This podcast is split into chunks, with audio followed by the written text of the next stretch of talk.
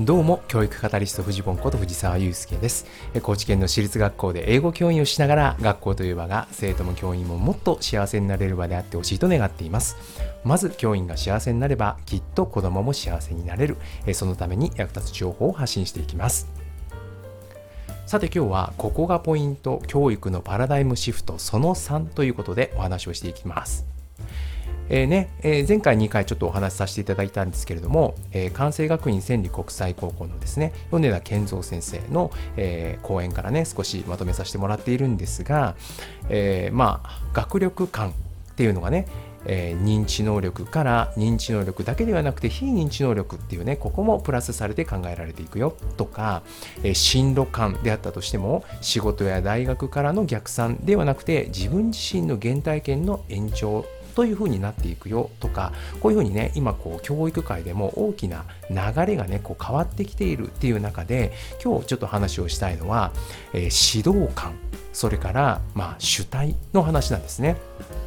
でこの指導官っていうのは今までは教える育てるというものだったのが学び育つというふうに変わってきているあるいは主体という話でいけば教員やコンテンツやルールというものが主体だったのにこれからは生徒が主体になっていくよとこういうことをちょっと話をしたいんですね。でこれっていうのはねちょっと別の言い方でいくと例えば教師の役割がティーチングからコーチングへみたいな風でも言われたりするんですけれどもこのねまあ、このティーチングのイメージってじゃあどういうものかっていうところからまず掘り下げてみたいと思うんですが、まあ、これはね、えー、例えば、まあ、僕はね大学受験における、まあ、強い師弟関係みたいなもの先生と生徒のね。ここにちょっと凝縮されてるんじゃないかなというふうで思っています。これね、やっぱりね、この、まあ皆さんもね、あの初期のドラゴン桜とか、ああいうのを見ていただいたらわかると思うんですけど、まあね、この受験指導ってね、結構このスポコンドラマなんですよね。で、ここにね、まあ本当に憧れもあるし、えー、まあスポコンドラマ好きな人多いですよね。えー、あああいうね、熱血というか、何ていうのか強い結びつきというか、まあ、そういうものがあったりして、まあ、あの世界観にすごく憧れて教師になったっていう人は、まあ、正直多いんじゃないかなというふうに思うんですけれども、まあ、私自身もね、まあ、大学受験に向けての個別指導添削とか長いことやっていました。えー、まあ今もうやってないことはないんですけれど、まあ、その中でね、えー、出てきた、まあ、この師弟関係というか、まあ、そういうようなものっていうのがこのティーチングのイメージとしてあるんじゃないかと。でこれっていうのはね例えばこの先生師ですね。これはうまくいくという方法を知っているという前提です。で自分とねでそれに対極にいるのが生徒で生徒はまあ、うまくいく方法っていうのを、まあ、知っていないわけじゃないんだけど、まあ、自分のやり方でやりたいっていうこういう生徒ですね、うん、なので何が起こるかというとうまく成績が伸びないってことなんですよ。でねここで求められているのはこの世界観で求められているのはまあ今の自分の感覚と違ってもこれ生徒側ですよ生徒側の目線で今の自分の感覚と違っても師先生の言うことにどれだけ忠実に従うことができるのかっていうのが、まあ、求められているものだということなんですね。これどういうことかっていうと生徒の側はですねどっかで悔い改めが必要なんですよ。ね、わかります？これ。今までの自分は間違っていましたってこう涙する瞬間。これがね、実は必要なんですよ。これね、まあ本当に今まで私も多く見てきました。だから言うだやろってずっと言うてたやんか。その方法ではあかんのよ。ね、だからこういうふうにやりなさいって言った時に、先生ごめんなさい、今まで間違ってましたみたいなね。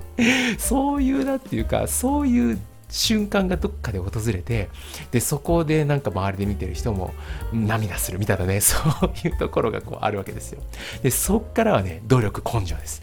努力根性で頑張って頑張って合格する。そして先生に感謝するというこれですね。まあこの世界観がまあスポコンに近いわけですよね。でこれね先生側からすると、まあ、このね自分が育てたっていう感覚がねものすごく強くなるんですね。これ私もねずっとやってきたからすごくわかります。でねあのもうちょっと言うとこのねあの人に求められるという感覚ですね。先生！ってこういうふうにねこう言われるっていうこの感覚で感覚ですよ。これはねやっぱね人間のねいろんな欲求をね満たしてくれるところあるんですよね。だからものすごくやっぱやりがいを感じるんですよ。まあ、そういう意味でねこの世界観っていうのは多くの人に支持されてきたっていうのはあると思うんですね。でねこの世界観に入り込める場合はいいんですよ。でもね入り込めない場合もあるっていうところですね。うん、本当にねこの先生が言ってるやり方それに自分は乗れるのかっていうところがあったりだとかあるいはね、まあ、悔い改める前に諦めちゃうとかね。潰れてしまうとかね。そういうことだってある。そしてどうせ自分は無理だっていうこういうモードに入っちゃうとかね、まあ、そういうことだってまああると。それとですねこれがね結構きついところなんですけど教える育てるっていう意識が強いとねそのやり方に従わないものは排除するっていう方向にね行きがちになっちゃうってことなんですよ。ここポイントですね。じゃあ排除されてしまった生徒はどうなるのかってことですよ。ここはねやっぱりね見落とされがちというかまあ無視されがちというかね見ないことにされがちというかねまあそういうようなところなのかなとこういうふうに思ったりします。じゃあ反対にこの学び育つというこの世界観コーチングの世界観っていうのはどういうことかっていうんですけど主語が生徒であるということですね。主体が生徒であるということです。これねもう端的に表しているのは馬を湖に連れて行くことはできても水を飲ませることはできないっていうことわざがありますよね。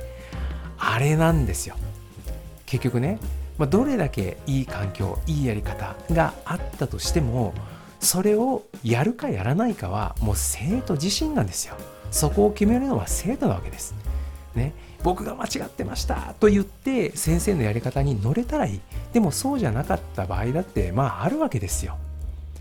でねもっと言うと結局ですよ。先生が教師がどんだけいい授業したりどんだけいい指導したとしてもそれで成績が伸びるじゃないってことですね。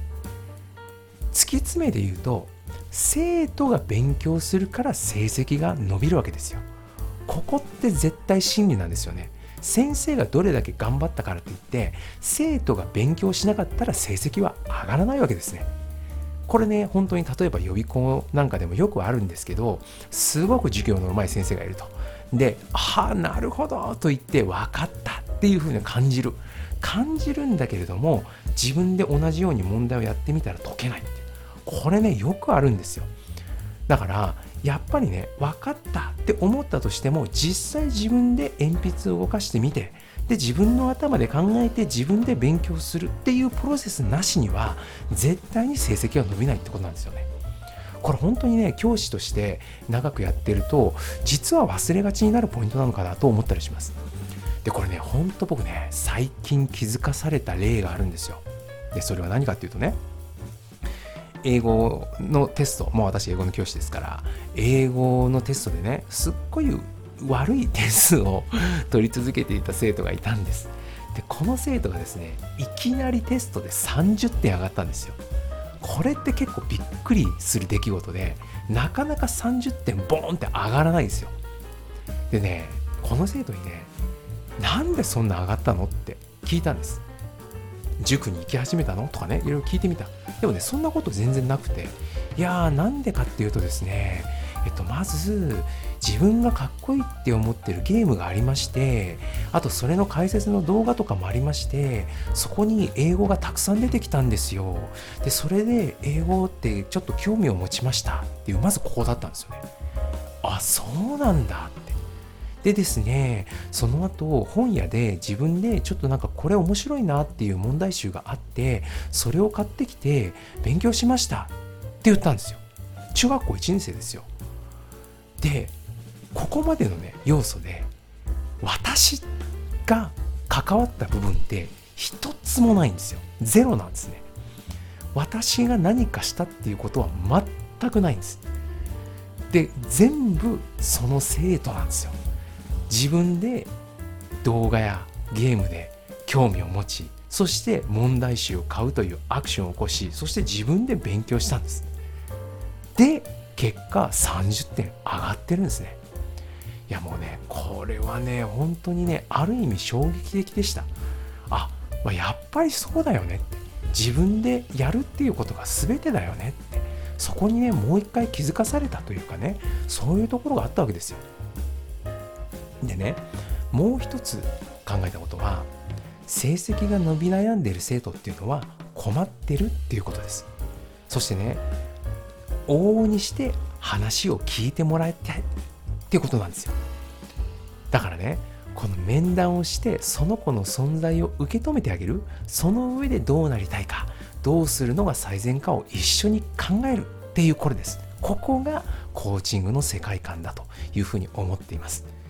なのでねまあ今までは教える教える教師が教えるいかに上手に教えるかっていうねそういう世界観だった。だけれどもこれからは、ね、学ぶのは生徒なんです。そして育つのも生徒。教師はそれにいかに伴走していくかという意識が大切なんじゃないかなというふうに思います。いかがでしょうか？何かの参考になれば幸いです。走り出せば風向きは変わる。ではまた。